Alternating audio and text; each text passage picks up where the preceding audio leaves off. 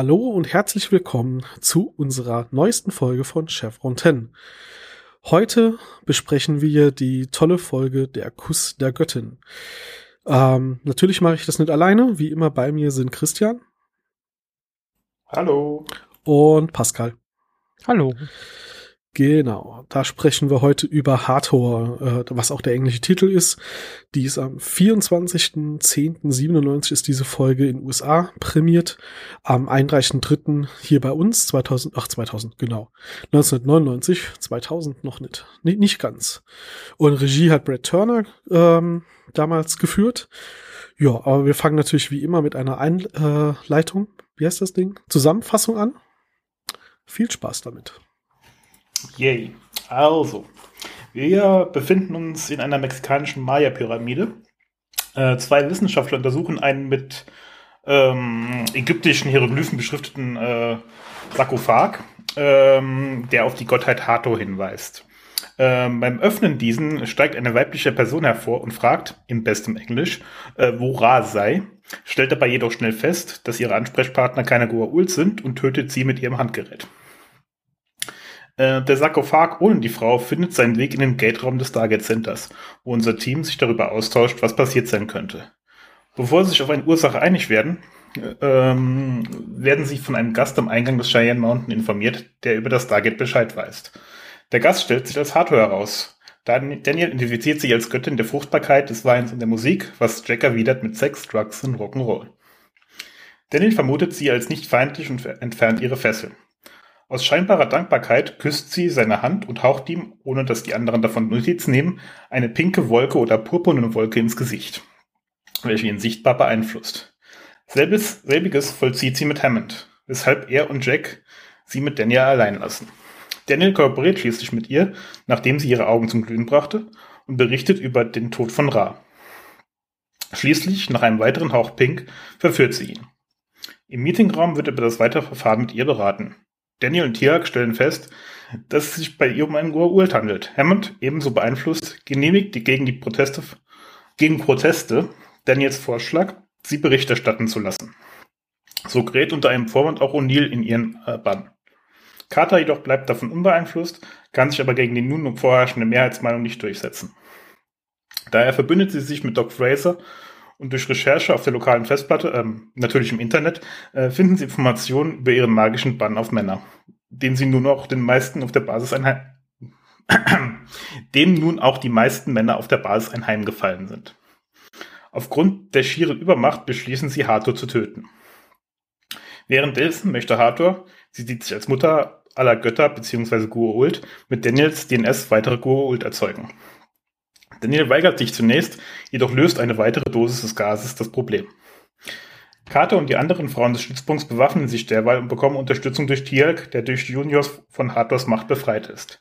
Sie beginnen die Suche nach ihr, werden jedoch kurz vorher aufgehalten und entwaffnet und durch die, Men durch die Männer und weggesperrt. Hathor erwählt O'Neill als ihren ersten Primus und macht ihn kurzerhand zum Jafar samt Bauchtasche. Die Frauen können sich unterdessen mit Hathors Gift aus der, ihrer Zelle befreien Sie fangen Hato rechtzeitig davor ab, wie sie O'Neill in das Becken mit den frisch gezeugten Goa'uld-Larven setzt und bringen Jack zum und in den Sarkophag. Wenig später, mit einem geheilten O'Neill, können Carter und Jack Hato in ihrem äh, Larvenbecken stellen und zumindest anschießen. Ihr Becken geht darauf in Flammen auf und die beiden sind sofort damit beschäftigt, den nun betäubten und noch beeinflussten Soldaten und Daniel aus dem Raum zu schaffen. So entgeht ihnen die Flucht von Hathor, da sie nur noch durch das Stargate nach so entgeht ihnen die Flucht von Hathor, die sie nur noch durch das Stargate nach Chulak schreitend beobachten können. Im Verlassen der Erde von Hathor hebt sich auch der Bann auf die übrigen Männer auf. Ende. Wunderschön. Ja, ich habe eben schon so, so äh, eröffnet mit einer wunderbare Folge oder eine tolle Folge. Ähm, in der Folge ich weiß, da werden wir jetzt alles noch im Detail durchgehen und ich weiß, es gibt einiges zu meckern, aber ich mag sie. Ich finde sie irgendwie sehr, sehr gut gemacht, sehr, sehr nett gemacht. Ähm, technisch manchmal sehr, sehr bäh, aber ja, ich, ich finde es ich find's wirklich eine, eine der besseren Folgen der ersten Staffel. Mm, während ich dir, während ich es relevant finde, was hier an Worldbuilding gemacht wird und, und dass hier auch nochmal relativ viele Fäden später wieder aufgegriffen werden, muss ich sagen, ich finde die Folge nicht so super. Und äh, allgemein ist sie wohl auch nicht so sehr beliebt. Ähm, hatte keine guten Kritiken und wurde auch von den äh, in der Serie selbst teilweise sich im Nachgang noch drüber lustig gemacht, dass das keine der besseren Folgen war. Okay. also sie ist halt auch irgendwie ziemlich klischeebehaftet, ne? So mit ja, dem Kampf Männer versus Frauen. Äh, Männer lassen sich ganz leicht verführen, indem man sie nur äh, äh schräg anguckt. Ähm, also das ist schon ein bisschen hart an der Stelle. Also klar, ich, ich, ich finde die Folge auch nicht schlecht, so unbedingt. Also finde ich die ähm, nächste Folge äh, mehr, mehr auf Tränen drückend.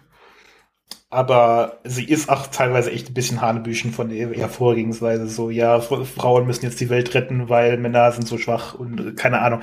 Das. Absolut, äh, absolut. Äh, der komplette Plot, den sie da aufgemacht haben, der ergibt ja in Universe irgendwie Sinn, ist aber total lächerlich dargestellt. Ich glaube, ich mag in der Folge einfach nur, dass es, das ist eine Comedy-Folge. Da will, ich meine, es gibt explizite Comedy-Anteile, aber ich glaube, der meiste Humor in der Folge passiert halt versehentlich. Und im Großen und Ganzen ist die ganze Folge irgendwie ein Slapstick-Stück und ich mag das. da kann ich jetzt nichts gegen sagen, das stimmt. Also da ist sehr viel unfreiwilliger und äh, unfreiwilliger Slapstick dabei. Also angefangen ja. von, ja, Hardware kommt aus dem Sarkophag und redet erstmal Englisch oder halt Deutsch so 5000 Jahre nachdem sie eingesperrt wurde. Ja. Ist das offensichtlich, ne? Ja, ja, ja, ja. Ich meine, äh, um das nochmal aufzugreifen, wer weiß, ob sie in den 5000 Jahren nicht äh, Updates über Larvenfunk bekommen hat. Ach so, ja, natürlich. Das ist ja. natürlich eine sehr. Nee, natürlich, Punkt. die steigt da raus, während man ja noch, also die Erklärungen auf anderen Welten, warum die alle Englisch sprechen, ist schon teilweise schwach, aber hier nach 5000 Jahren, sie hat im alten Ägypten oder von mir aus auch bei den Maya gelebt und äh, plötzlich kann sie eine Sprache, die es zu ihrer Lebzeit gar nicht gegeben hat. hm, schwierig. Mm, schon ein bisschen. Ja, aber gut, ich meine, das ist halt, das wird halt einfach hingenommen. Genauso wie sie ja auch auf allen anderen Planeten die Sprache können und oh. genauso wie halt auch irgendwie die Nox aus drei gesprochenen Sätzen den Rest der Sprache auch lernen können. So also als ging es nicht um Vokabeln, sondern nur um Schema. Also ja, finde ich, finde ich nicht so dramatisch, aber es fällt natürlich schon auf, dass er da raussteigt und sofort Englisch kann. oder Deutsch oder wie auch immer. Je nachdem, welche Sprache man es hört. Und auf der einen Seite kann sie, kann sie fließend moderne Sprachen sprechen, auf der anderen Seite fragt sie, wo Ra ist und wundert sich, dass die Leute um so rum keine Goa'uls sind. Also, ja. ja, das war der Punkt, wo es dann schwierig wurde. Aber ja, es geht schon so. Ähm, anderes Slapstick fand ich auch ja gut. Wir haben keinen groß genugen Raum für den Sarkophag irgendwo hinzustellen, nehmen wir also den Stargate-Raum. Wohin sonst? Kommt ja auch sonst keiner dort an oder so, oder ist ja auch kein Raum, der jederzeit militärisch überwacht wird. Ja. Also für die Zuhörer, die es jetzt nicht gerade nochmal aktuell geguckt haben, ähm, Hathor steigt ja aus dem Sarkophag raus und danach wird Daniel der Sarkophag geschickt und äh, die nächste Szene ist halt sie stehen im Stargate-Raum und da steht halt der Sarkophag, den haben sie genau dorthin geliefert bekommen. Ähm, und dann bleibt er halt auch den Rest der Folge stehen. Also gibt auch gar keinen Grund, den in ein Labor zu bringen oder sowas. Warum auch? Ist ja nicht so, als wollte man das Ding untersuchen oder ähnliches. Äh, nee, nee. Das steht schon ganz gut da. Steht auch nicht im Weg, wenn irgendwie SG-Teams von ihren Missionen zurückkommen oder so. Oder, oder er könnte explodieren. Ich würde vermuten, dass das das einzige Set mit groß genugen Türen waren, wo, äh, dass man den Sarkophag reingekriegt hat, ohne alles auseinandersägen zu müssen. Weißt du, wie mühsam das ist, so ein riesiges Ding im Cheyenne Mountain ins Stockwerk minus 39 zu bringen? Nee, wie, wie viele war es? Ich weiß es nicht mehr. 28. 28. Ist, äh, ist der Gate-Raum. Okay. ich frage mich auch, wie sie das in den Fahrstuhl gekriegt haben. Den kann man äh, doppelt so groß machen, weißt du, wie in Hochhäusern, so für Umzüge. Ach so. Ja, ja. Verstehe. Da machst du ja. die zweite Tür auf und dann ist da Platz. Mhm. Ja, ja. Bin ich ja beruhigt.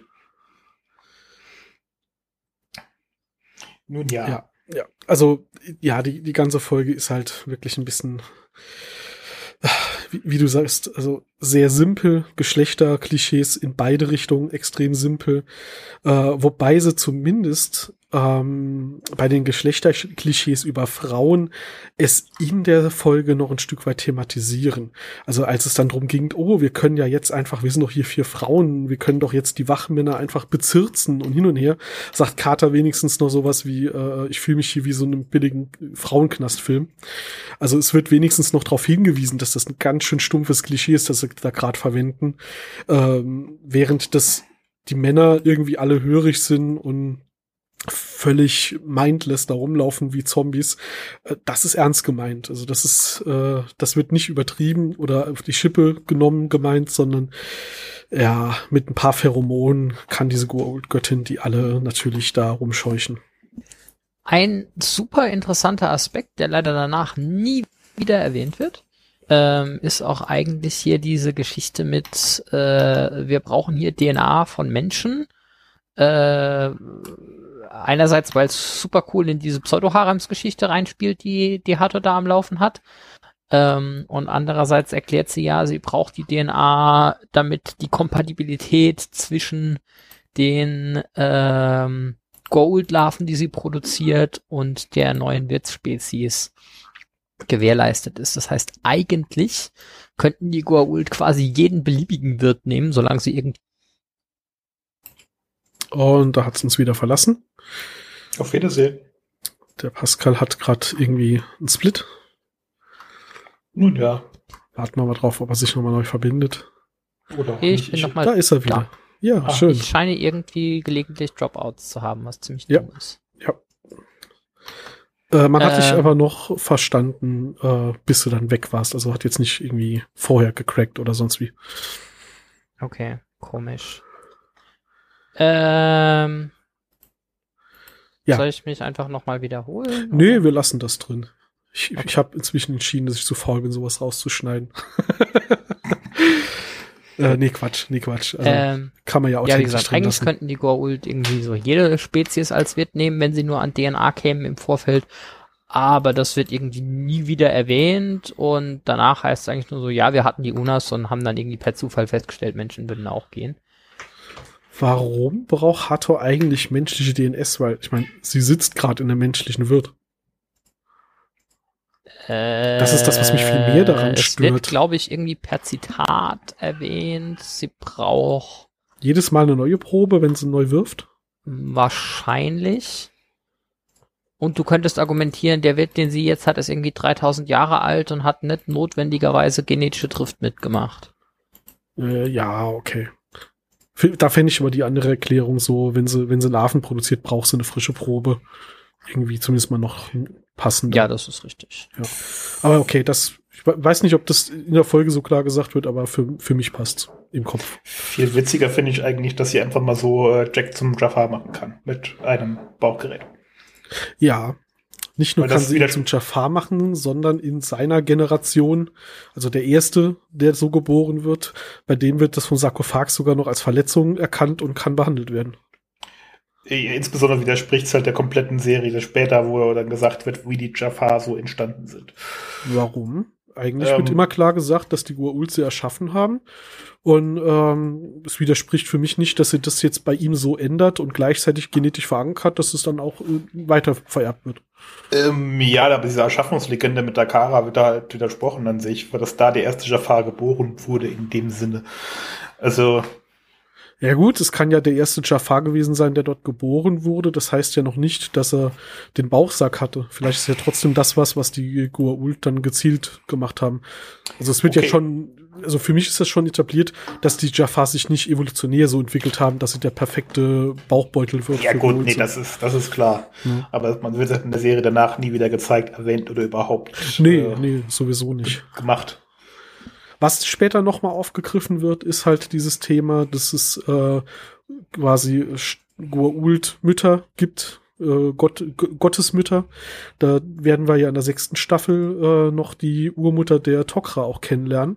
Genau. Und wenn ich mir vorstelle, wie die aussieht und was die für ein Format hat, frage ich mich, wie viele innere Organe eigentlich Hathor ihrem Wirt rausgenommen hat, um da reinzupassen. Das ist eine berechtigte Frage.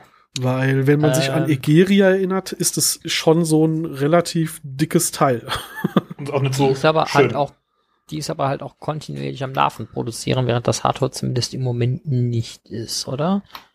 In der Folge halt Ja. schon. Aber sie Ah, doch, bezeichnet da, aber irgendwo, wo man- sie später in der Wanne sitzt, sind dann auch Larven drin. Okay, ja, das Genau. funktioniert dann. Also ich habe mir das auch versucht so zurechtzulegen, dass ähm, Egeria halt vielleicht normalerweise auch kleiner ist und so extreme Dimensionen hat, weil sie natürlich auch krank ist, als Zuchtvieh benutzt wird und, und das halt auch äh, sie leiden lässt, auch körperlich. Ähm, aber so im direkten Vergleich, wenn man so dran denkt, wie später Gurult äh, Mütter gezeigt werden, dachte ich mir so, hm, okay, schön. Dann hat sie wahrscheinlich einfach mal so den Bauchraum entkernt, um da sich noch ausstrecken zu können oder so. Vielleicht braucht man als Goa'uld wird halt auch keine Lungen mehr. Irgendwie sowas. Aber das wird jetzt, insbesondere. Bitte? Ja. Also insbesondere finde ich, finde, ist auch ihre Zeugungsflüssigkeit halt brennbar. ja klar, warum nicht? Also Äh, wer weiß, was für ein Anteil an Alkohol da drin ist oder so für Sterilität. Nee, aber wie gesagt, das wird ja dann nochmal aufgegriffen. Also die äh, Hathor sagt ja hier nicht nur sie, also erst sagt sie, sie ist die Mutter aller Götter, ähm, sagt dann aber noch direkt dazu, ähm, es gibt noch mehrere wie sie. Also es ist jetzt nicht so, als würden alle Systemlos von ihr abstammen. Nicht zwingend zumindest.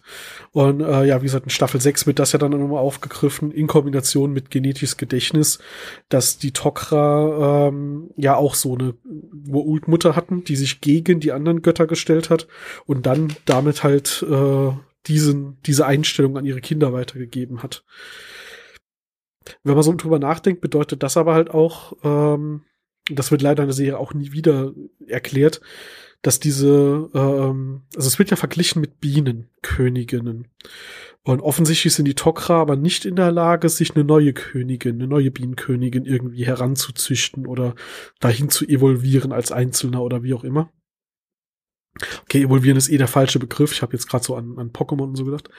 Ähm, aber äh, genau, also die, die, die, die stammen, also die werden nicht gemacht aus normalen Goa'uld-Larven, sondern das ist schon irgendwie eine andere Form. Ich glaube, es ist auch mehrere Male irgendwie ein relevanter Plotpunkt, dass ähm, Besitz von oder Kontrolle über eine Königin zu haben, einen Systemlord deutlich mächtiger macht als seine Mitstreit äh, oder Konkurrenten. Das ist das bessere Wort. Ja, viel leichter, sich die Armee äh, an Goa'uld aufzustocken, ne? Mhm. Das auf jeden Also- Fall. Also kann ein Systemlord Gonna Catch 'em All spielen, oder wie? Oh Gott. Ja, aber das ist ja das große Problem der Tok'ra, dass sie halt äh, irgendwann mal als Gruppe erschaffen wurden und eigentlich seitdem in genau dieser Gruppe leben und ähm, es wohl noch nie geschafft haben, einen Goa'uld zu überzeugen, sich ihnen anzuschließen, sondern halt nur durch Kämpfe dezimiert werden und äh, nie aufstocken konnten. Also im wahrsten Sinne, oh Gott, aber ähm, Und? das ist ja, gibt ja so serienintern aber auch einen Sinn, weil die Goa'uld ihr Gedächtnis ja vererben und äh, ich vermute, sich manifestiert sich dieses Gottheitsgedenke dann halt viel mehr über die verschiedenen Generationen als äh, dieses Freiheitsgedenke von äh, in Ingeria. Ja, ja. Auch wenn wir jetzt gerade von der Folge ein bisschen abkommen. ja, wie gesagt, ist für mich halt einfach die Parallele zwischen diesen beiden Folgen, dass ähm, Egeria halt einfach die Tok'ra-Mutter ist und wir hier halt die äh, Systemlord-Mutter haben. Ähm, ja, und vor allem, wenn, man halt so im Laufe der Serie ja viel über Goa'uld lernt und dann wieder zurückgeht zu dieser ersten Staffel, zu dieser Folge relativ früh in der Serie, ähm, da kommt man halt auch zu dem Punkt, dass einem auffällt, okay, das bedeutet aber auch, irgendwie müssen Goa'uld Wissen sammeln und immer wieder ihre Bienenkönigin antragen und sie erzählen, ihr berichten, wie auch immer. Oder sie muss möglichst viel miterleben auch, äh, damit das in dieses genetische Gedächtnis auch einfließen kann. Also wenn ein Baal irgendwie lernt, wie man DHDs umprogrammiert, äh, hilft das erstmal nichts der nächsten Generation von den Goa'uld, wenn das nicht irgendeiner äh, Goa'uld-Mutter erzählt. Äh, Ja, nein. Äh, also ich ver- verstehe deinen Punkt. Der, was ich aber noch sehe, ist, ähm, wir sehen ja, jetzt gehen wir auch wieder sehr tief in die Serie, später noch einen Nachkommen von äh, Apophis und Amunet. Und da wird das genetische Gedächtnis ja auch auf den äh, menschlichen Nachkommen übertragen. Und da könnte ich mir halt vorstellen, dass da dann auch der umgekehrte Weg geht. Okay, dieser Mensch paart sich dann mit dem Goa'uld äh, und beziehungsweise kriegt die DNA und dann wird das auch weitergegeben. Ja, Könnte wobei, auch funktionieren. wobei das ja, äh, aber hast recht, da gehen wir jetzt ein bisschen weit weg langsam. ähm, aber da wird ja schon klargestellt, dass das ein extrem seltenes Ereignis ist und dass die Goa'uld das normalerweise vermeiden, dass sie ein Kind zeugen, äh, das menschlichen Körper hat, aber genetisches Gedächtnis hat. Das ist sogar das ist explizit ja verboten. Genau, das deswegen. Will bei Goa'uld was heißen. Das ist jetzt kein üblicher Vorgang. Das meine ich halt. Das ist richtig. Gut, aber gehen wir zurück zur aktuellen Folge. Ich wollte nur so gerade äh, darauf hinweisen, mhm. dass wir da halt später mit den Tok'ra noch, noch einiges über dieses Thema dazulernen. Äh, das gibt halt schon so ein bisschen Wissen darüber, wie das bei den Goa'uld eigentlich funktioniert. Wenn man, wenn man die Fortpflanzung verstanden hat, haben, haben wir die Spezies verstanden oder so. ja, fast. Aber ja. Du meinst, da ähm, gibt es ein Larve-Ei-Problem oder was? oh Gott ich merke diesen Stil, führen wir jetzt so weiter. Finde find ich aber gut. Ist okay, ja, ich werde es verkraften. ähm. Ist es nicht eher Henne Love? Ja, auch, ja, gut, meinetwegen. Wenn, wenn dann Hard Hatorlarve, aber. Hatorlarve. Ich meine ja ähm, Larve-Ei. mm. okay. ähm, kommen wir zu den Fakten zurück. Die Pyramide ist sogar tatsächlich eine echte. Ähm, zwar nicht die, die propagiert wird, also das wird ja also gesagt, dass das eine, ähm, den Namen habe ich jetzt gerade mir im Kopf, Moment, Politik in Mexiko ist, also die Beschriftung ist eine, eine andere als die Pyramide, die es wirklich ist, aber es ist eine echte. Also da haben sie ausnahmsweise mal eine kleine Reise gemacht, beziehungsweise von, zumindest von außen gezeigt. Äh, das ist eine existierende Maya-Pyramide. Mhm. Das ist sogar zufälligerweise eine existierende Maya-Pyramide, auf der ich schon drauf gestanden habe oder an der Echt? ich zumindest schon dran war, ja. Da habe ich mal wow. einen Urlaub gemacht. Das ist mittlerweile auch 20 Jahre her, aber äh, Ja, wir werden halt alt.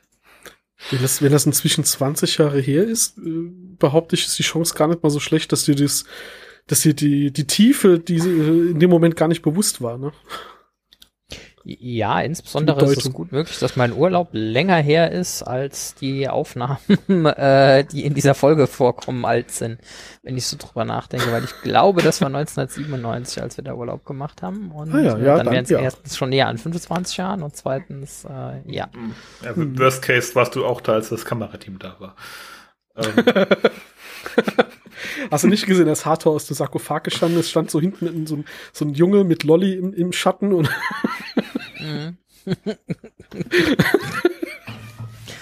Das würde erklären, wie ich zu diesem Fandom komme. Also ja, ja, ja. Präexistierende, äh, präexistierender Dachschaden durch äh, Jugendtrauma. Okay. Ja, Ja, ich übrigens auch eine meiner Lieblingsverschwörungstheorien, die da irgendwie so am Rande mit reinspielt, ne? Von wegen, warum gibt's eigentlich überall auf der Welt Pyramiden? Wie kann das sein? Außer Aliens haben es uns beigebracht. Äh, wo dann natürlich irgendwie der ähm, naturwissenschaftlich orientierte Mensch meint, tja, ist halt schon irgendwie eine relativ effiziente Art und Weise, Steine auf den Haufen zu kippen und dafür zu sorgen, dass sie Netz so schnell wieder runterfallen, aber okay. Mhm. Details, Details. Das, das habe ich gerade letztens noch mal irgendwo gesehen, so Bildercollage. Warum, warum sehen die Pyramiden alle gleich aus? Ja, gut. Mit genau, mit genau der Antwort, ja, so. Man hat offensichtlich vor ein paar tausend Jahren schon gewusst, dass wenn man Kugel nehmen würde, dass es nicht funktioniert. Wie? Nicht? Schwierig. Sehr, sehr schwierig. ich dachte, die Erde wäre eine Kugel. Nee, Scheibe. Ach so. Ja, ist doch klar. Äh, mit, mit, mit zwischendurch einer Pyramide drauf als Landeplatz. Ich meine, das hatten wir ja in den letzten Folgen schon besprochen, dass es ja tatsächlich reale Pseudowissenschaftler gibt, die genau das vertreten, was Daniel als Spinner auch vertreten hat, bis er herausgefunden hat, oh, verdammt, ist alles wahr. Und ähm, ich meine, da würde ein von Däniken drauf, äh, da hofft er sein Leben lang drauf, dass er mal diesen Moment erlebt. Aber die, ähm, aber hier haben sie ja dann das Thema auch nochmal aufgegriffen, dass Daniel äh, so dieser Spinner ist, den aber offensichtlich in der Szene die Leute kennen, weil die Archäologen da irgendwie den Sarkophag finden und dann sagt der äh, eine ja direkt so, ich habe doch da was gelesen, da gibt's so einen jungen Kollegen, der hat doch da gemeint, da gäbe es eine Erklärung für, wie hieß der nochmal? Jackson hieß der. Also mhm. offensichtlich wird sein Zeug für Quatsch gehalten, aber trotzdem gelesen. Wahrscheinlich sind das die Memes der 90er, dass die Archäologen das dann halt so untereinander getauscht haben, hast du gelesen, der Jackson hat wieder Scheiße gelabert.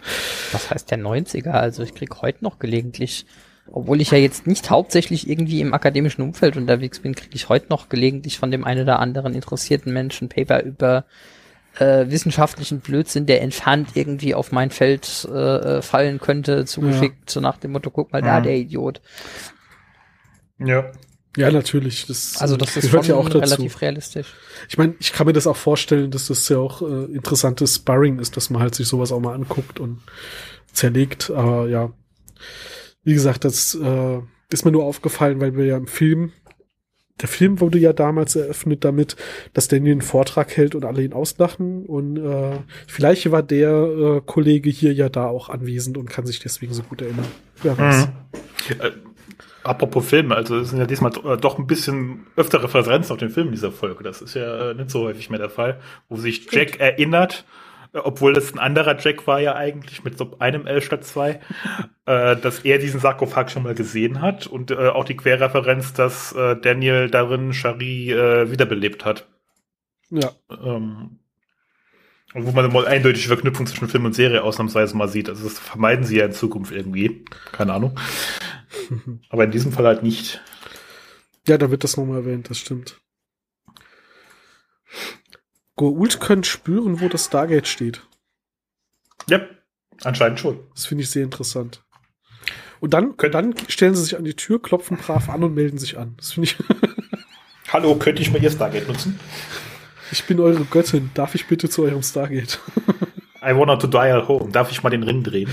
Äh, Hardcore nach Hause telefonieren. Sag mal, ich glaube, wir müssen uns eine andere Uhrzeit aussuchen zum Aufnehmen. Das geht nicht gut. Mm, ist schwierig, vorher bin ich nicht wach. Ähm, Über diese ITler. Ja, so ist das halt. Mhm. Ähm, nee, es ist es also ist ja naheliegend, es ist ja naheliegend. Die Goa'uld können erkennen, wenn anderer Goa'uld in der Nähe ist. Sie haben diese Fähigkeit, Naquada quasi zu spüren. Genau, äh, genau. Warum das. halt nicht auch ein Stargate spüren, beziehungsweise zumindest mal die, die Häufung von Naquada. Und ich mhm. mein, wenn ich wach werde auf einem Planeten äh, und die einzige Naquada-Anhäufung, die ich spüre, ist sehr lokal, gehe ich äh, auch davon aus, das wird keine Mine sein, sondern das wird vielleicht dann das Chapai sein. Wobei dann die Frage ist, wieso hat sie das Chapa-Ei auf äh, Antarktika nicht gespürt? Wahrscheinlich, weil sie es nur erfunden haben. Aber ähm, gut, das ist weiter weg. Ja, das ist richtig, aber ich, mein, ich meinte ja auch nur. Ja, ja, ja, ja. Sie Stelle, könnte ähm, gemerkt haben, dass da zwei sind, aber selbst dann würde sie ja eher dorthin laufen, wo sie zu Fuß auch eine Chance hat hinzukommen. Wo Männer, Männer sind vor allen Dingen. ja, in der Arktis landen später erst einer, ne? Mhm. Genau das. Kann, kann sie keinen bezirzen. Ähm, wir hatten eben schon diese Szene mit dem Bottich, mit dem brennenden, was auch immer für ein Wasser. Mhm. Könnt ihr mir erklären, was das für ein Bottich ist und warum der da steht? Ähm, das ist doch keine Badewanne. Nee, das ist nicht, aber es ist so eine ähm, Whirlpool-Tube, den man durchaus, also man kennt den entweder aus bei Sportlern halt sehr gerne so, äh, so eine Entspannungswanne quasi für die Muskulatur, wenn du halt irgendwie total überanstrengt bist oder kaputt bist. Dafür haben die einen riesigen Raum, wo ein so ein Ding in der Mitte auf einem Podest steht? Ähm, also die Darstellung ist vielleicht nicht ganz akkurat, aber ich würde davon ausgehen, dass es sowas im Stargate Center durchaus geben wird. Ob man das jetzt okay. so darstellen muss, sei jetzt mal dahingestellt. Weil dieser komplette ähm, Raum hat mich schon immer irritiert, weil irgendwie ich habe so als Wellnessraum verstanden. Also Wellness in dem Sinne, äh, ja, vielleicht heiße so, Quelle eigentlich drin und zur Erholung. Ich meine, das ist ja, gibt's ja auch in so Saunen, dass du da irgendwie ähm, Räume hast mit Luftfeuchtigkeit nahe der 100 Prozent, äh, wo du einfach mal dich für eine Stunde reinsitzen kannst, äh, wo die okay. Luft aber halt nicht so heiß wie in der Sauna ist, sondern eher so um die 70 Grad, mhm. aber du dich halt trotzdem so ähm, ein bisschen entspannen kannst. Und ich könnte mir vorstellen, dass es das ein Lagercenter durchaus auch gibt, um ähm, vom Einsatz geplagte Soldaten ähm, runterzubringen oder einfach mal äh, entspannen zu lassen. Okay, also ich finde, dass der, der ganze Raum halt sehr skurril aussieht. Die verschiedenen Aus- und Eingänge drumherum äh, sind irgendwie strange. Aber gut, würde erklären, sagen wir mal, auf Ebene 30 haben sie vielleicht nur solche Räume und die sind halt miteinander verbunden und das ist dann halt der Spa, die Spa-Etage oder so. So hätte ich es jetzt auch mal gesagt. Ja, gut, ich hatte jetzt, ich hatte jetzt tatsächlich gedacht, jetzt kommt sowas wie, das hat medizinische Bewandtnis, da machen sie halt die und die Versuche, keine Ahnung. Äh, weil für mich sah das Ding halt überhaupt nicht aus wie eine Wanne, in die man freiwillig reinsteigen wollen würde. Ja, also Aber was du jetzt gerade erklärt hast, ergibt ja Sinn. Also, ich finde sowas eigentlich relativ entspannt, sage ich jetzt mal so. Also so, äh, klar, Darstellungsform können wir sich drüber streiten. Aber ich finde sowas durchaus relevant, gerade wenn man irgendwie Sport macht oder viel, äh, viel anstrengende Dinge tut. Ob man das jetzt, naja, man weiß ja. nicht. Um äh, auf einen Punkt zurückzukommen, bei dem es äh, vor ein paar Folgen diskutiert haben, schlage ich mal jetzt gerade noch den Bogen zu der tollen Folge mit äh, Tiak und seinem Sohn. O'Neills Immunsystem bricht zusammen und er stirbt, weil er keine Goa'uld-Larve hatte. Und jetzt kommt, Genau, und jetzt kommt ihr, weil ich habe damals gesagt, offensichtlich stirbt man ohne Larve und ihr habt gesagt, nein, nur weil er Scharlach hat. O'Neill ist gesund, ist plötzlich ein Jafar und stirbt. Habe ich doch gesagt. Jein, ganz klares Jein. Weil äh, O'Neill äh, ja jetzt gerade abhängig gemacht werden soll von der Goa'uld Love. Und vielleicht hat äh, Hardware ihm ja dann irgendwie was eingeflößt, damit das schneller geht. Und er will. Jetzt verletzt, also, uns, jetzt verletzt du aber Hard Occam's Razor, wenn du es jetzt erklärst durch, sie hat ihm was eingeflößt, damit er stirbt, wenn er keine Larve kriegt. Möglicherweise. Ich versuche es auch nur irgendwie ähm, außerdem, zu erklären. Ich sehe nicht unbedingt, dass ähm, O'Neill wegen der, wegen der Jafar-Geschichte jetzt am, am Sterben ist. Ja gut, es wird aber so gesagt. Also ähm, Tiak sagt, sein Immunsystem bricht gerade zusammen und irgendeiner sagt, wir müssen was tun, sonst stirbt er und dann legen sie ihn in den Sarkophag. Ja, aber da hat er ja vorher schon eine Larve im äh, nee. in, den, in den Bauch gekriegt. Nee, nee hat er nicht. Nee, nee, das guckt Janet nicht. ja nach. Die greift da rein ja, und stimmt. ekelt sich total davor. Und ähm, dann stellen sie fest, nee, da ist noch keine Larve drin. Und äh, trotzdem bricht sein Immunsystem ihm weg und er kann nicht überleben. Gut, andererseits, wenn du deine ähm, also mal davon abgesehen, dass, dass, dass man da ausdrücklich sagt, das liegt am Immunsystem, würde ich behaupten, wenn du deine Biologie derart umarrangiert kriegst, bringt dich allein der Schock um ohne äh, externe Einwirkung. Von daher wäre das allein genug Handwaving gewesen. Ja, äh, okay. Bei Riak ist es von Geburt an, bei O'Neill ist es belastend und dann braucht er eigentlich eine Larve, die dann ihn rettet oder so. Wie gesagt, ist mir nur aufgefallen, hatte ich gar nicht mehr dran gedacht bei der letzten Folge, sonst hätte ich ja. vielleicht da schon als Argument gebracht. Ähm, dass, dass wir da halt genau das Thema hatten, stirbt er jetzt eigentlich, wenn, wenn er keine Larve kriegt und ansonsten gesund wäre, hat er dann ein Immunsystem und stirbt das Immunsystem halt, weil er dann eine Larve hat, die das übernimmt. Hatten wir ja ausführlich drüber gesprochen und ja, bei, bei O'Neill wird's halt jetzt explizit gesagt, er ist jetzt ein Jafar, sein Immunsystem hört jetzt auf zu funktionieren. Aber okay. ich meine, im Zweifel, im Zweifel ist es halt auch einfach unsauber geschrieben, wenn es halt nicht ganz eindeutig ist. Ich meine, wenn man jetzt mal einfach von der Real-Life-Perspektive drauf guckt, äh, whatever, whatever äh, brings you plot, so, ne? Ach ja. Hatten wir das nicht letztens hier so, äh, bei der Frage, äh, welche Räume hat man zur Verfügung, äh, immer die, die gerade für den Plot nötig sind. Ja, das ist halt, und das ist ja hier dann eigentlich ähnlich. Das ist okay, richtig. Das ist genauso wie die Geschichte, dass ihm jetzt hier das, ähm, der Sarkophag flöten geht. Natürlich. Ähm, das ist wie mit Hatax, die gehen immer kaputt. Und zwar insbesondere so, äh, ja, okay, der Sarkophag überlädt sich und explodiert dann meinetwegen, aber da müssten ja trotzdem noch, das müsste ja trotzdem noch reichen, um ein erheblich besseres Verständnis von Goa'uld-Technologie zu bekommen. Und äh, tatsächlich passiert es erst wesentlich später, dass du da irgendwas siehst, dass die Menschheit sich mit Goa'uld-Technologie auseinandersetzt. Ja, aber in der Szene, als, als das Ding in die Luft fliegt, gehen ja alle weg. Und äh, dann geht sofort das Stargate äh, Recycling Command rein und nimmt das alles und bringt es zum nächsten ich Schrottplatz. Ich gerade sagen, was hat es damit zu tun, dass die nicht im Raum sind, aber ja, okay. und das Stargate überlebt natürlich das Ganze. Also der Raum ist zerstört, aber Stargate ist alles gut. Ja, der Raum ist zerstört. Ist eigentlich auch nur relativ lokal. So der Rest vom Raum ist jetzt auch eine, ist vielleicht ein bisschen angeröstet. So ein Stargate hält, hält was aus. Ja, wenn das hochgeht, wäre ja auch der Berg weg, von daher.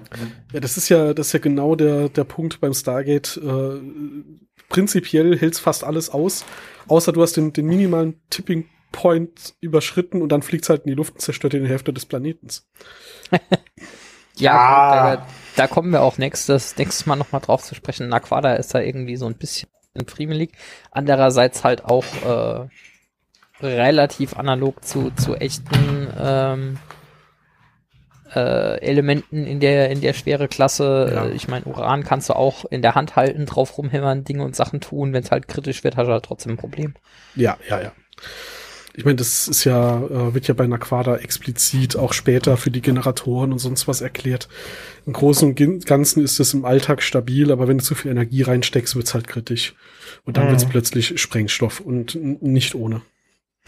Deswegen, also so ein Stargate kriegst du ja auch so gut wie nicht kaputt. Wir haben ja selten Fälle, wo ein Stargate wirklich auch Schaden nimmt. Weil- Außer nächstes Mal. außer nächstes Mal. Äh, Oder ist die da als Plot ist da schon dran, ja. Ja, Ja, der ist schon dran. ja, also ich sag mal so, in den meisten Fällen, in denen ein Stargate kaputt geht, geht es ja in einer Form kaputt. Äh, keine Ahnung, Softwarefehler, kann man nichts machen. Ähm, du kannst aber auch eine Bombe drauf werfen und wenn die Bombe nicht reicht, um das Stargate selbst zu zünden, ist es halt verschüttet, man buddelt es frei und kann es wieder benutzen. Also die Antike haben schon sehr robust konstruiert. Außer der Gold Ult der Woche kommt.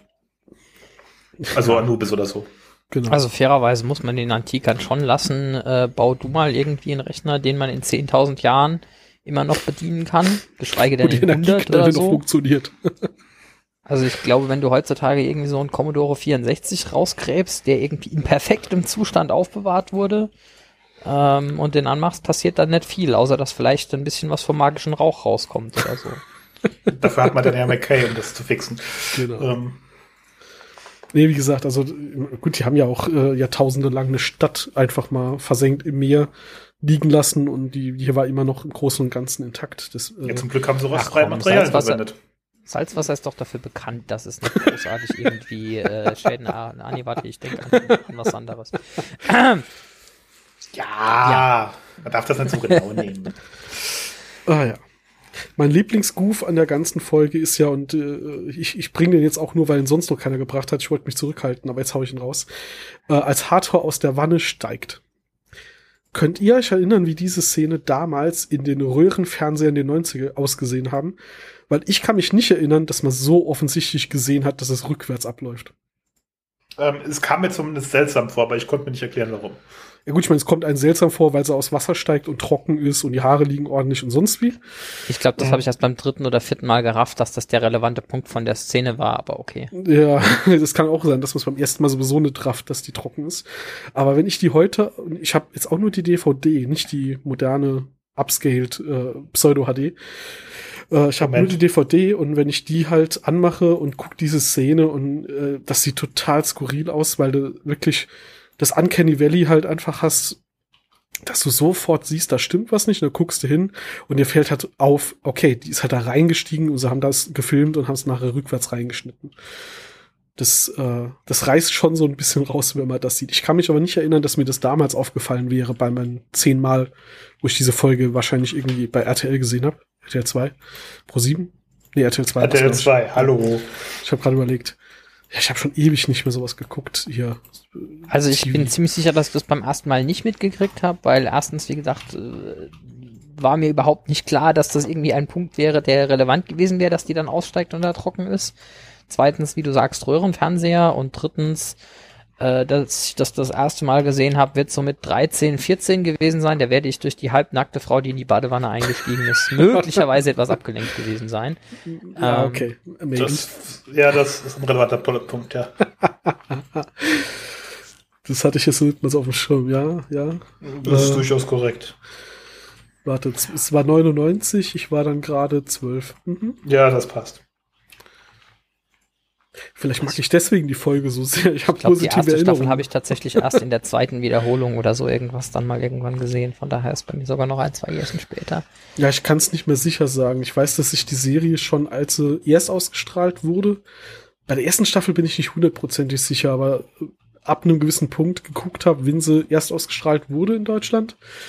Ähm, aber man verpasst halt dann auch mal so einzelne Folgen, weil dann irgendeine, irgendeiner meint, er muss mittwochs abends Geburtstag feiern oder sonst was Wichtiges ansetzen. Da verpasst man vielleicht mal was, was man erst beim, beim nächsten Wiederholen ein Jahr später sieht. So, Aber äh, relativ von Anfang an habe ich die wirklich zu dem Ausstrahlungstermin wann es in Deutschland gelaufen ist, auch gesehen.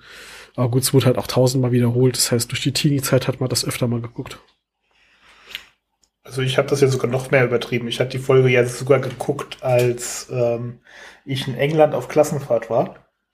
Und da bin ich extra in den Gemeinschaftsraum gegangen, einen Kollegen, der die Folge unbedingt auch gucken wollte und hatte dann die Stargate-Folge, die mittwochs abends lief, geguckt, weil wir waren eine Woche da und ich konnte ja Stargate nicht verpassen.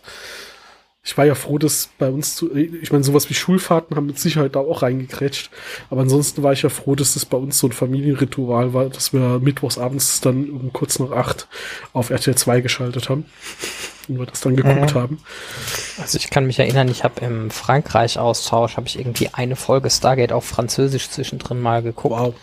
Äh, und insbesondere eine, die ich bis zu dem Zeitpunkt noch nicht gesehen hatte. Und zwar war das die mit den, mit den Russen im, ähm, in diesem Tempelgrab, äh, wo dann irgendwie dieser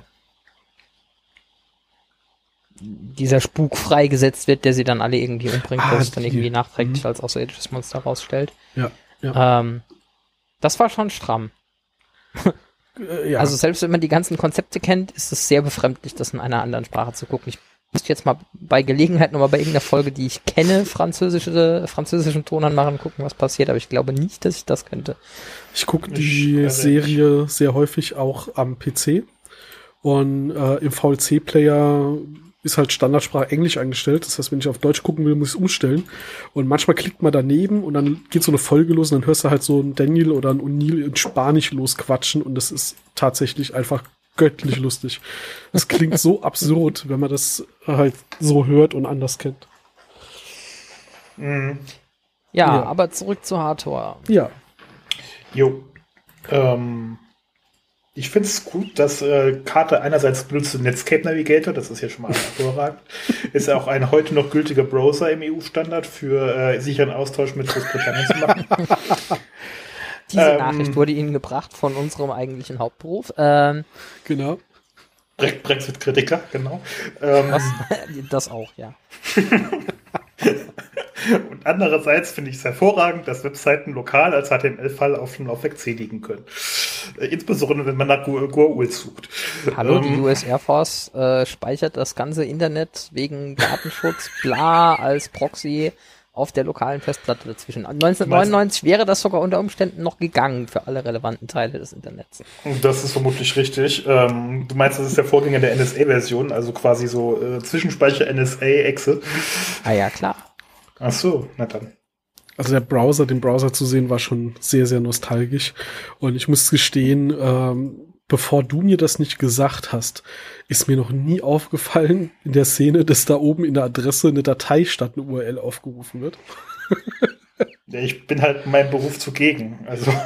Das ja. passiert in der Tat, glaube ich, einfach noch ein paar Mal, dass das so ist. Ähm, also ich glaube, da ist es mir nicht aufgefallen, aber ich kann mich erinnern, dass es mir in, in der einen oder anderen späteren Folge äh, auch mal Ich würde behaupten, ist, die Chance ist relativ gut, dass es zu der Zeit die Berufsbeschreibung des Fake-Internet-Designers, nein, das ist kein Scherz, den Job gibt's wirklich, äh, dass es den damals halt aber noch nicht gab, sondern dass das halt irgendwie schnell mal dahin abgespeichert wurde. Es ist ja so. auch irgendwo okay. Ich meine, die Folge wurde auf äh, für Röhrenfernseher produziert, in der Auflösung ja, von 720 x 576. Ah, ja, genau. Eigentlich liest du das nicht.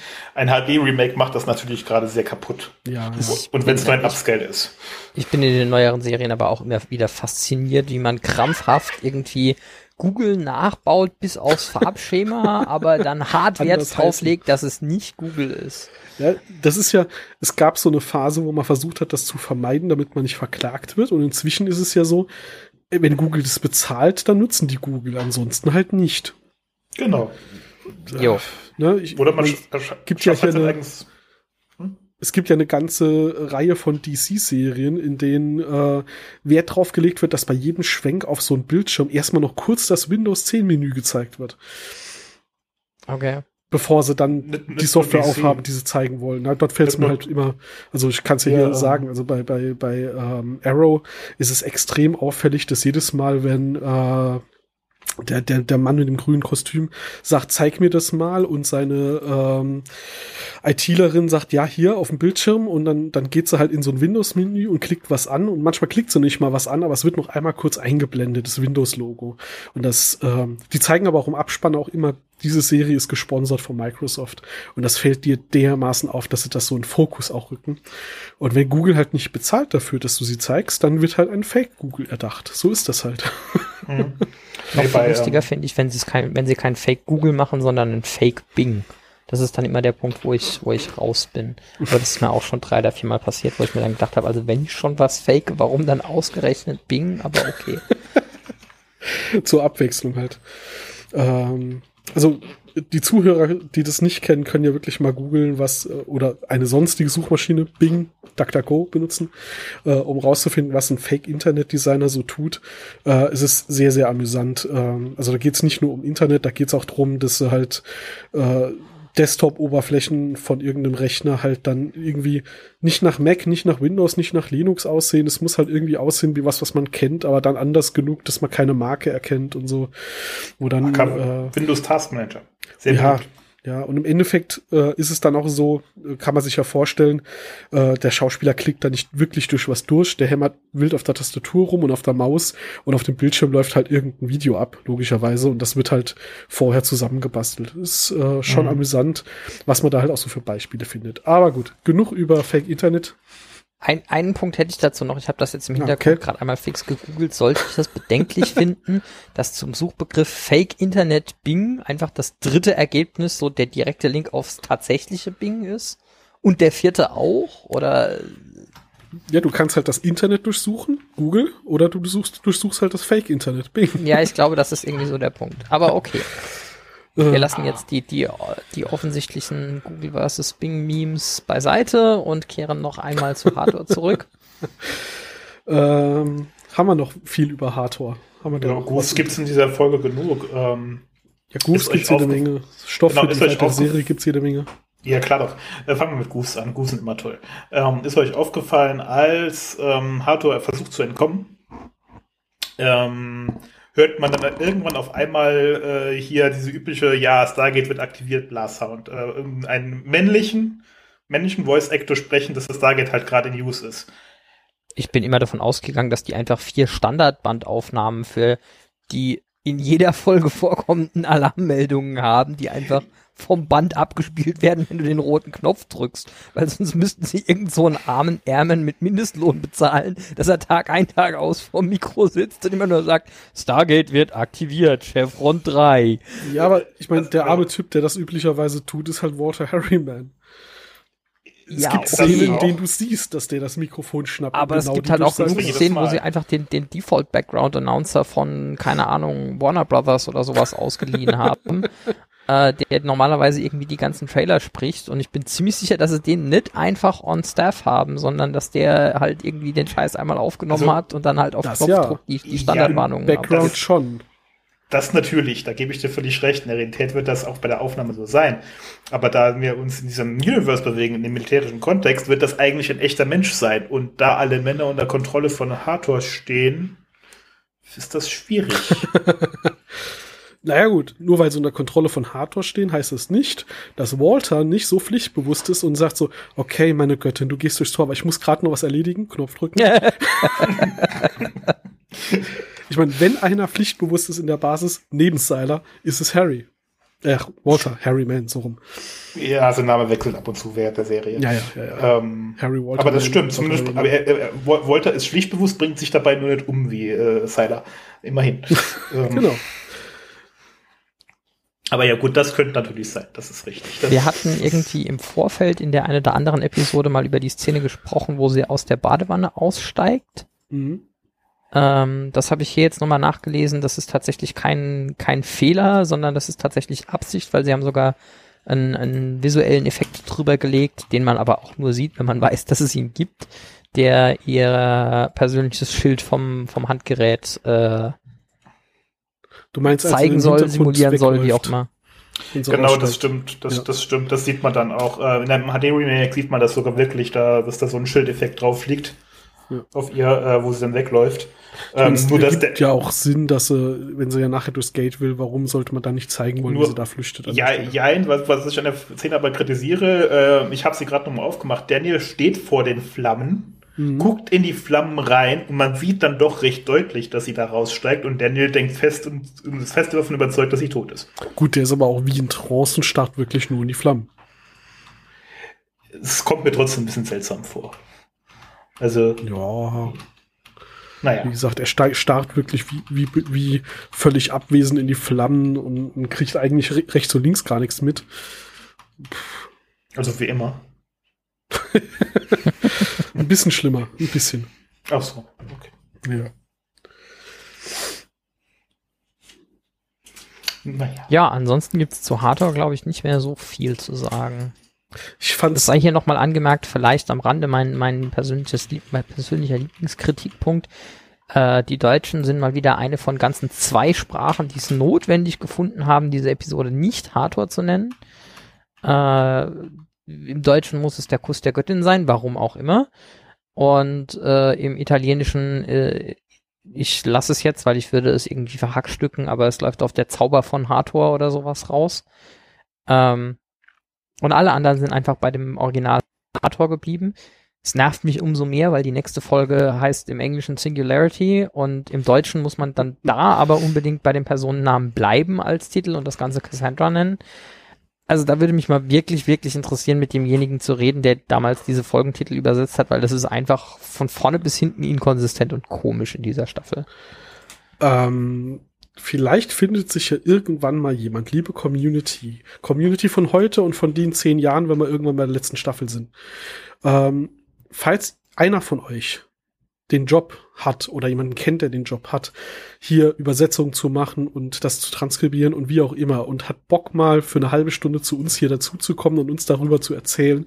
Ich fände das, glaube ich, wirklich von allen Dingen, die ein Externer hier beisteuern könnte, fände ich das, glaube ich, am spannendsten, einfach den mal zu fragen, was der Scheiß eigentlich soll.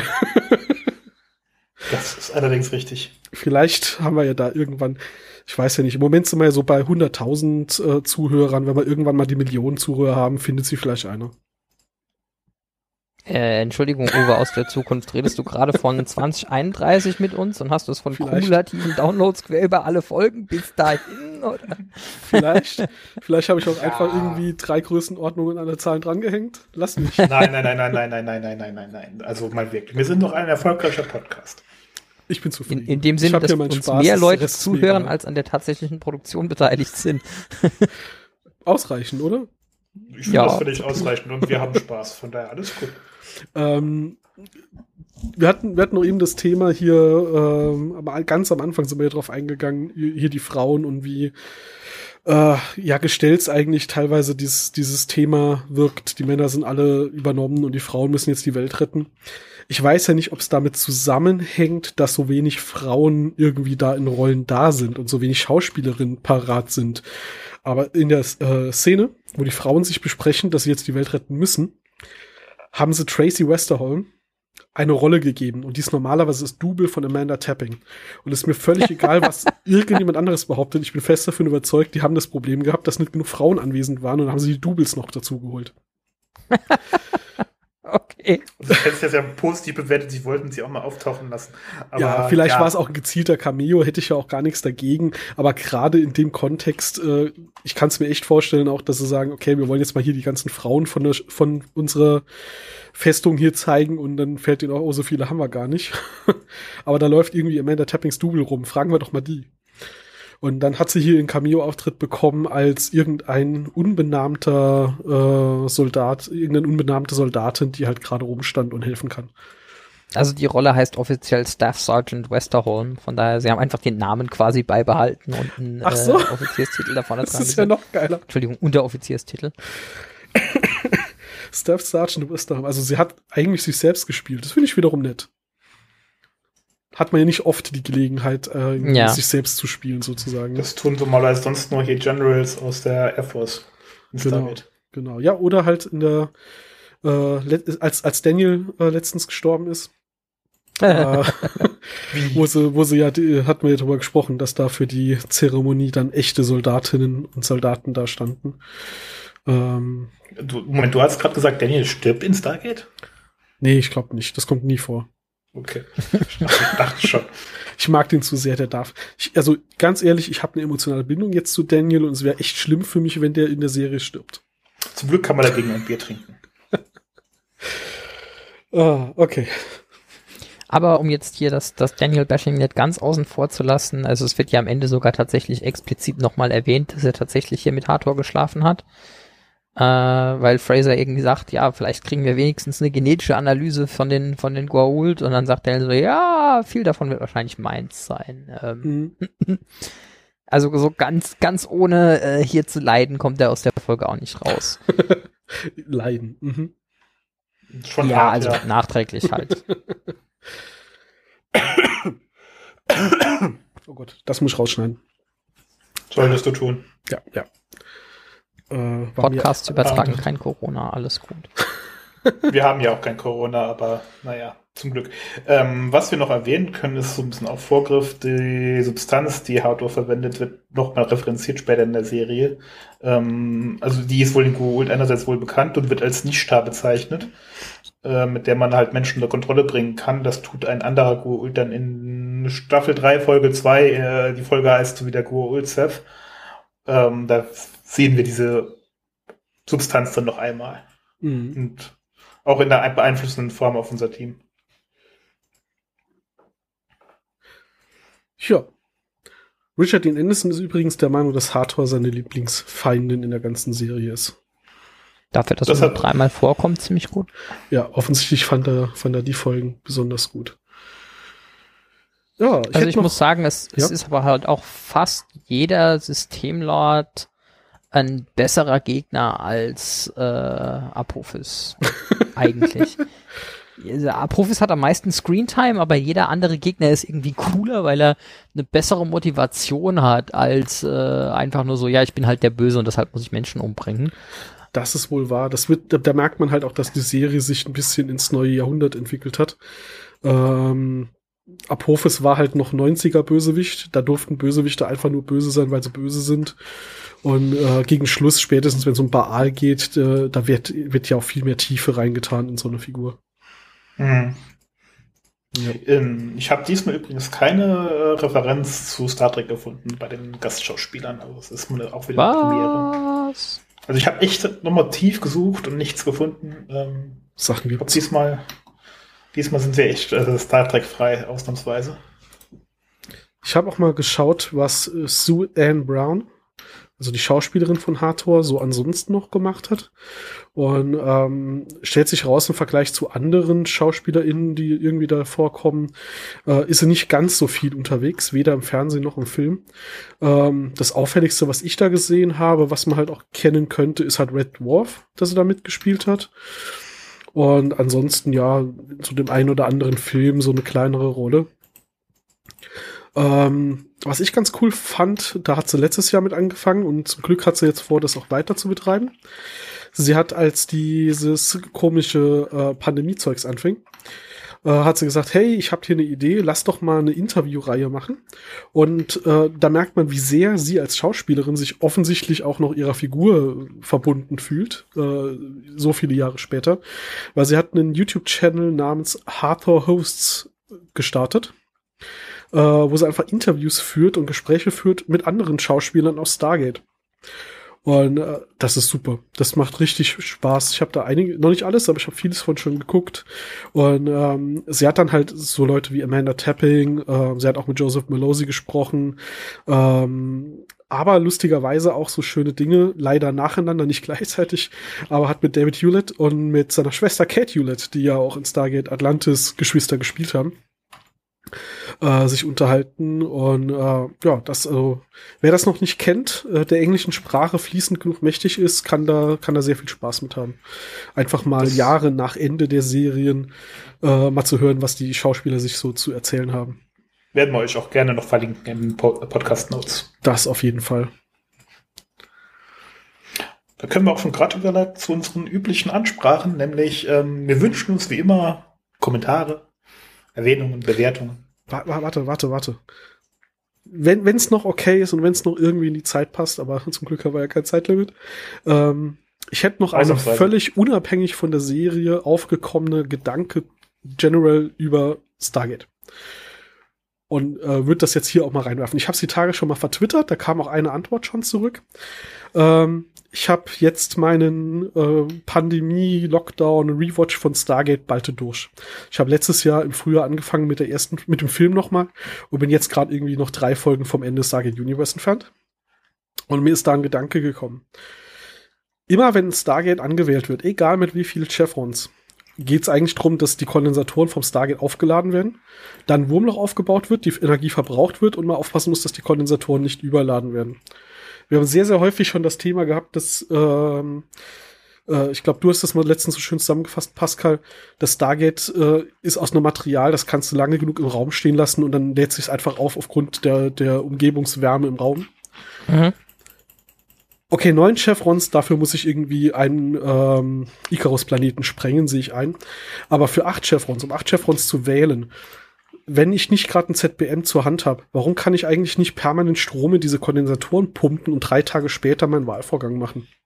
Weil die passive Aufladung nicht auf volle Kapazität erfolgt. Hä? Ganz innovativ. Weil du, weil du, ähm, äh, es, es, es gibt Analogons in tatsächlicher Erdentechnik, aber du könntest argumentieren, dass du sagst, okay, wenn du das Stargate jetzt rumstehen lässt, eine ganze Weile, dann lädt sich das aus Umgebungsenergie, wo auch immer die herkommt, bis zu einem gewissen Grad auf. Aber ab einem gewissen Punkt äh, äh, befindet sich das Stargate in einem energetischen Equilibrium, wo genauso viel Energie wegsickert, wie äh, quasi aufgenommen wird.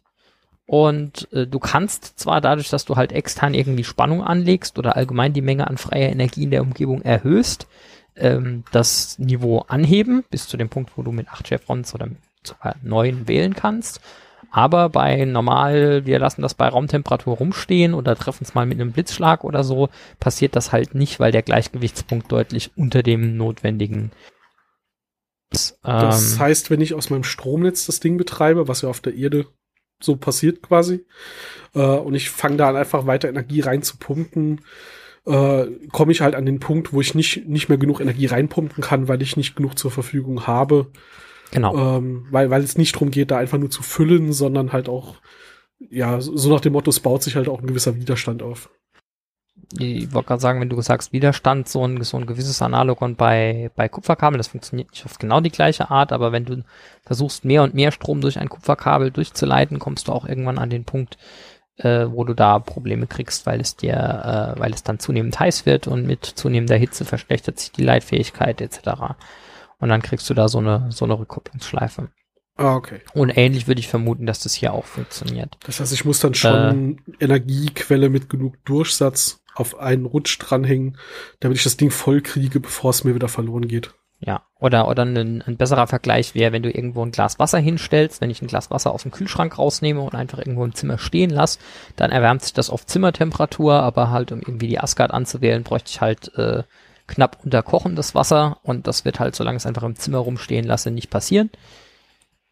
Ja gut, ich ähm, meinte ja doch eher so im Sinne von aktiv noch Energie zuführen.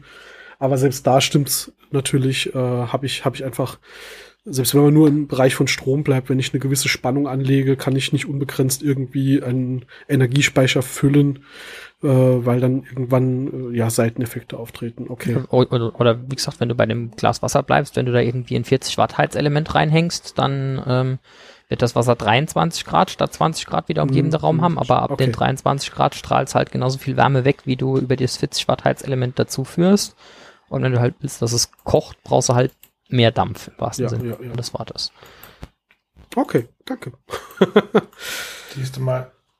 Ging, ging mir so ein bisschen durch den Kopf die Tage, ähm, weil sie ja, ich meine, bei Atlantis haben wir das Thema immer mal wieder, äh, wir brauchen ein ZPM, um die Erde anzuwählen. Und bei Universe ist es ein bisschen präsenter, dieses Thema, ähm, weil es erstens mehr brennt, anwählen zu können und weil sie da ja auch so verschiedene Energiequellen ausprobieren, die irgendwie funktionieren könnten und hin und her und sowieso. Und ähm, da war dann halt auch das Thema, äh, ja, die Ladung des Gates äh, so steuern, dass ich halt nicht überlade, weil dann wird's gefährlich und hin und her. Und da war mein Gedanke dann halt, warum muss ich da für eine Sonne fliegen? Warum kann ich nicht irgendwie langsamer laden oder so? Aber ja. Ganz klar, Starload. Habe ich verstanden. Äh, Lad. Ähm, bitte, bitte was? Das war gerade ein sehr schlechter Witz. Okay, dann, dann ignorieren wir den. Das war bezogen auf Star-Lord. Äh, Lard. Ach so, ah, ah, ja. Aber ja, wie gesagt, sehr unterirdisch. Gut. Dann, dann lasse ich dich jetzt noch mal in deine Abmoderation gehen. Ja, Abmoderation, genau, sehr gerne. ähm, wir würden uns wie immer freuen, wenn ihr uns eine Bewertung da lasst oder uns Kommentare da lasst, uns darauf hinweist, wenn wir Mist erzählt haben, was wir natürlich nicht tun, aber ab und an vielleicht doch. Ähm, uns auf Spotify kann man uns bewerten, auf iTunes kann man uns bewerten und kommentieren. Auf Twitter und Facebook äh, kann man uns an anschreiben, da freuen wir uns auch immer über Kommentare oder mitmachen bei unseren Umfragen, wo McKay natürlich nicht der verrückte Wissenschaftler ist ähm, sondern äh, Rush. Ähm, gibt diverse Möglichkeiten, mit uns zu interagieren und da freuen wir uns bei jedem und jede, die davon Gebrauch macht. Genau. Wir lesen alles, wir beantworten alles. Vielleicht hat ja jemand Lust. Gut. Von den dreien oder so. Oder vielleicht mal jemand Neues, sehr gerne. Wir sind äh, sehr offen. Dann viel Spaß, habt eine gute Zeit und wir hören uns dann noch mal in zwei Wochen. Ciao, ciao. Bis dann. Tschüss.